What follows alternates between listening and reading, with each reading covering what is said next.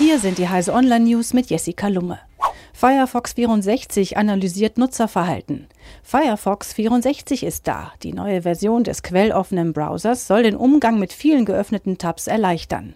Mit dem Feature CFR macht Firefox seine Nutzer künftig auf neue Funktionen aufmerksam. Dazu analysiert der CFR das Nutzungsverhalten. Hat man etwa mehrere Tabs geöffnet und wiederholt verwendet, weist die neue Funktion den Anwender darauf hin, dass man diese Tabs auch anheften kann und zeigt ihm, wie man die Funktion einsetzt. Vergleichsportale. Kartellamt sieht verbraucherrechtlichen Handlungsbedarf. Das Bundeskartellamt hat Online-Vergleichsportale unter die Lupe genommen. Der Verbraucher kann sich nicht immer darauf verlassen, tatsächlich das für ihn beste Angebot auf einem Vergleichsportal zu finden, kritisierte Kartellamtspräsident Andreas Mund am Mittwoch bei der Vorstellung der Untersuchung.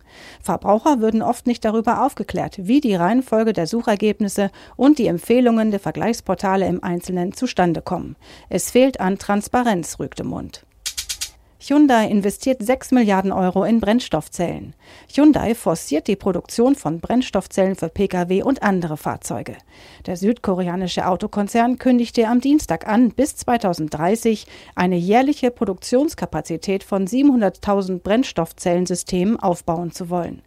Die Hyundai Motorgruppe und ihre Zulieferer wollen dazu in die Erweiterung der Produktionsstätten sowie in Forschung und Entwicklung rund 5,9 Milliarden Euro investieren. Mehr als 50.000 Arbeitsplätze sollen entstehen. Onlinehandel sorgt für Ansturm auf neuen Ausbildungsberuf. Der anhaltende Online-Boom im deutschen Einzelhandel hat zu einem Ansturm auf die erstmals angebotene Ausbildung zum E-Commerce-Kaufmann geführt.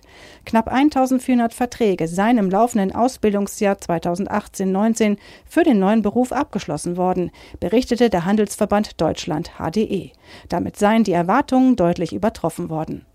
Diese und alle weiteren aktuellen Nachrichten finden Sie auf heise.de.